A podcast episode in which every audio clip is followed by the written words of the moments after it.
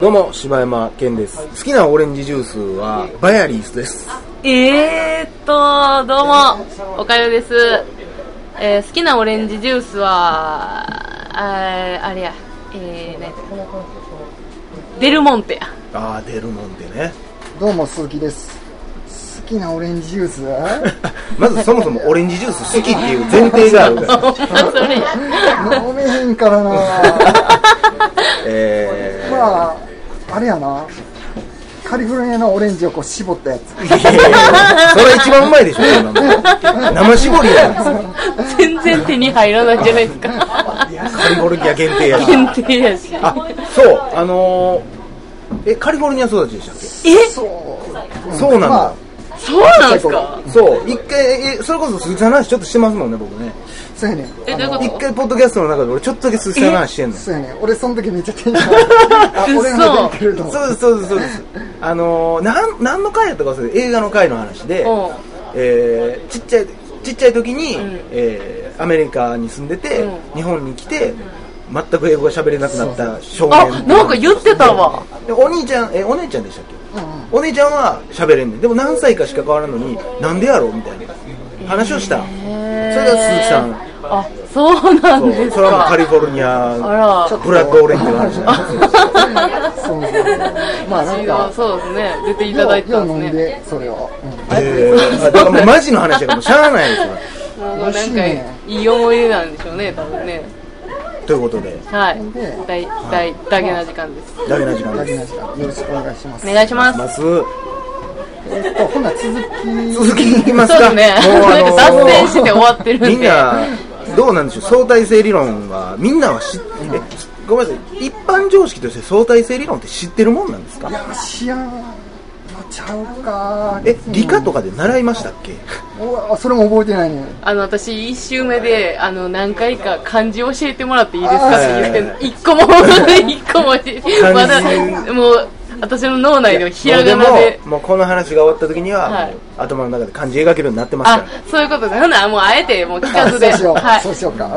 ということでまあ続きいきましょうかはいそのなんでスローモーションになるか早はく動けば、いそういう話ですよねはいはってはいいうのはめっちゃこれ簡単なことで、いまあタバコ吸っていうのがで例えたけどタバコ吸ってる運動と歩く運動に2つに分かれてっていうことは2つに分かれたから、はい分散したかはらい遅くなるってこと、おかゆちょっと俺に分かるように説明して今えーだから走ってる、うえー力ととそうそうそう腕をこうタバコを吸うっていう力が分かれて別ってこと そうそうは2つに分かれて1つのものが2つに分かれたからゆっくりになってうわもうめっちゃわかるわ嘘やろほんまに言うてんの自め分っちゃわかるわめっちゃわかりやすいけどえこれみんな分かってるんですわかってるわかってると思うお前だけやえタバコを吸う動作だけやったら一、つの動き一時の動作やから、走りながらやったら時間がゆっくり流れるの、そうそうなんでなるかって言ったら、えっとエネルギーがはいタバコ吸うだけじゃなく動くっていう方にも向くやん2つに分かれるやんはだからタバコ吸うエネルギーから取られんねん歩くエネルギーにエネルギーが少しい、それはその自分の動作スピードがついつい遅くなって落ちてしじまうゃってなこくとですか同じスピードで動かしてるはずやのにスローモーションになるねんそれはなそれ体の不思議ではなくてなですくかてそれはな分かりやすく言うとじゃあおかようんうん言うてる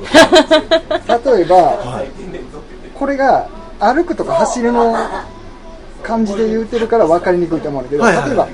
高速で進んだらよりめっちゃスローモーションになるから分かりやすいもうあの DVD をゆっくり回すみたいなスピードになるあそれは本人は分かんないですよね本人は分かれへん周りから見てたらそうそうそうそうああじゃああ例えば周りから見てたらなんですかほらもう全然分かってへん やん周りからそんなわけないやんえなんなんそんなおやおやおやおやってなるわけないやんだからだからなこれが、えー、ともう一個これがどういうタイムマシンに応用できんねんけど、はい例えばめっちゃ速いスピードではいロケット乗って宇宙と飛び回ってるとすね、はいそしたら早く動いてるからスローモーションやねん地球の人から見たらあの中でああー生はい活はすいるかはいらはいはいはいはいだから例えば10年後戻ってきたらはいスローモーションに過ごしとったわけやから地球を100年経っとって自分の娘が自分より年上になってるとかいうことが起きんねんもう分からへんもう分からへんもうもう置いていかれてる。もう置いていかれてだ。からえ、浦島太郎みたいなそう。そうそうまさに浦島効果っていう言葉があんねんけどえそのスローモーションで動いてるってことは、はい。地球での100年が宇宙船の中では10年やったりすんねんはい。そうするとそれはなんか聞いたことある。そうするとなでもな宇宙船乗ってる人は普段通り動いてるつもりやねんはい。けど時間がゆっくり流れてるからあのあれですよねあの悟空のあ の修行する部屋みたいなことですよほねんまやあそう。そうそうねそうちゃんえななんなんやったか忘れたけどあれ俺も忘れたけどなんていうなんかか時の部屋や。時の部屋、はい。精神と時の部そう屋です、そうです、それや。だからなそのアインシュタインがの相対性理論何がすごいかっていうと例えばなあの距離はい。前後とか左右とか高い低いとか移動できるやんか、はでも時間も移動できるって発見してない時間だけはずっと決まってるはい空間と別のものってい。はい。思ってたんや、はい。今までの地球人ははい。けど時間とその空間は同じものっていう発見をした人やねどういうことかっていうとその時間と空間ははい。どっちも伸び縮みするってことやねんちょっと難しいな分かってみたら難しいかもしれない時間とちょっ空間は伸び縮みすうるん。まだからこそまず空間の伸び縮みがもうわからない、はいねえーとでも、その、ロケットに乗ってるっていう、その例えは、なんとなくわかります。わかるその、ロケットの中の人は、うんえーまあ一日一日過ごしてるけど、外の人からしたらあのそこはゆっくりそうそうなってるってことでしょまあ中というかまあそれがたとえ地球上であったとしてすごいスピードやったらそうなるってことですよねそうそうだからまあタイムマシンというかそのだからタイムマシンで未来に行くってそれをすればいいだけやねんあつまり今宇宙にあだから周りを早く進めるんじゃなくて自分が遅く進むっていうことですよねそうそうそうそうでそしたら時間を早く立たせる地球は時間が経ったから未来にはもう行けるの、それ実際に今宇宙飛行士宇宙に行ってて、はまあ、衛星とかってすごいスピードで動いてるから、ちょっとあれやねちょっとあの地球の方が先進んでて向言うこたうらの人の方が年取ってないそうそうそううんだからもうえ未じゃあ来ねタイムマシンってね意外とできるんですかじゃもうできてあるその理論的にはできるってこその差を出そうと思ったらすごいスピードがいるけどもう今現在い理論上は可能っていうことですかやもうできてるできてるんですかそのだから宇宙に行った人ははいゆっくりした時間に過ごしてるから、はあまあそれがタイムマシンあそうっかそっかそっか差がそのそんなにすごいスピードで動いてへんから差が多そんな少にしかないだけでとあ一ー日若いって言われたら分かんないですもんねそうそうそうあなるほどねだからもっと早く動けばいいだけやねんあーそれはでも僕ちょっと前にもちょっとそんな話を聞いたんですけどそれはあのバック・トゥ・ザ・フューチャーが分かりやすいと思うんですけど、アインシュタインに時計をつけて、ん全く同じ時間やのに、えー1分後の未来にアインシュタインが送ったら時計ががっちり1分遅れてるんですよはいはいでもこれってその宇宙で、まあまあ、時間早く過ごしたゆっくり過ごしたとするじゃないですか、その時計帰ってきた時に時計はどうなってるんですかすごいえどういうことあえー時計はそうあ全時計くは同じ時間をき、えー、あわかったわかった1秒もずれずにあるあ時計のを、時計は遅れてるの宇宙に行ってたあの時計は遅れてるのあいやじゃあーもうえ時計もそうそうそうやっぱえー時計の動きもゆっくりになあってるそうかその中の人はちゃんと普通に生活してるんですもんね、その時計ありきでそうそうだからスローモーション時計もスローモーションやからあの時間は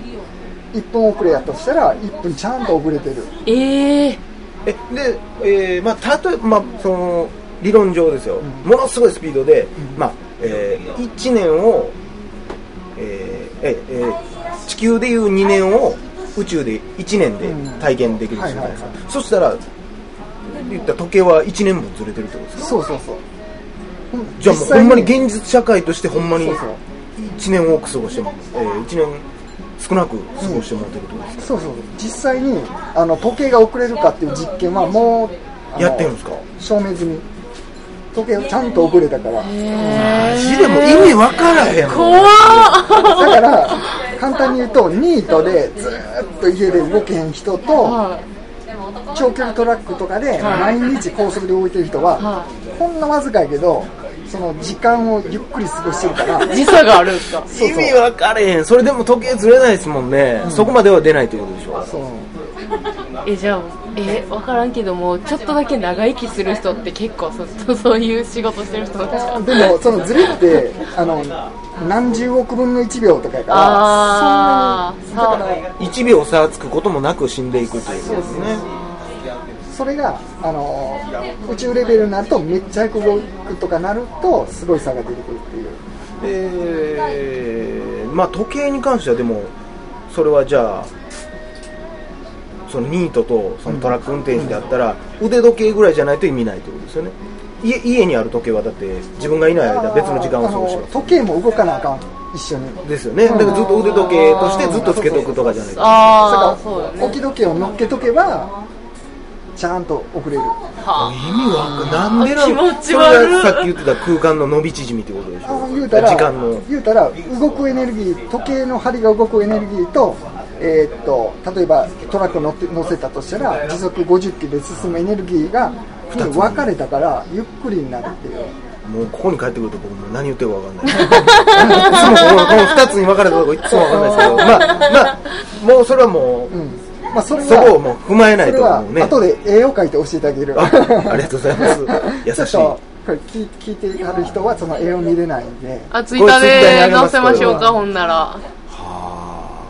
ということでそれでまあとりあえずまはあ、ちょっとね、ややこしい、ね、なかなか頭の中で絵を描けない人もおったかもしれないので、ちょっとじゃあ、次は、はいもうちょっと身近というか、はいはいちょっとい分かりやすい想像しやすい不思議やけど、えー、と実際にその、えー、と回り回って、はいえー、とスマスマホのの技術に使われたりする、はいしてるほう原理があって。へーまあ、その量子力学ってアインシュタインよりもっと先の進化した量子力学それはアインシュタインが開発したもの開発見つけたもんでもないんですかアインシュタインの後にがもう分宇か宙っ解明したと思ってんけど実はあれおかしいんちゃうみたいなことになってはあこれもアインシュタイン解いてないやこれってなってで量子力学っていうのを後にやってだからある意味量子力学を知るとはい俺たちってあのアインシュタインの知らんことを知ってるっていうことにたあなるあアあーインシュタイン超えほんもましやアインシュタインに出会ったら「お前知らんやろ」って言えるいやその量子あの相対性理論とかはもうでっかい宇宙天体とかはそこを見てんけど、いはそれで解明できんことをもうミクロの原子の中とかを見てみようと、はいい、うことですそのこのちっちゃい世界も宇宙の一部やとか全てが宇宙やからいはいそれを見ようと思って発達いった生徒学問やねんけど例えばなそれがすごい奇妙やねんけどほんま現実やねんその例えば箱にあって猫がおるとするやんああその例えなんか聞いたことありますわでそこになあの毒ガスを出る装置を入れとくのはいそしたらそれはいつ開くか分からない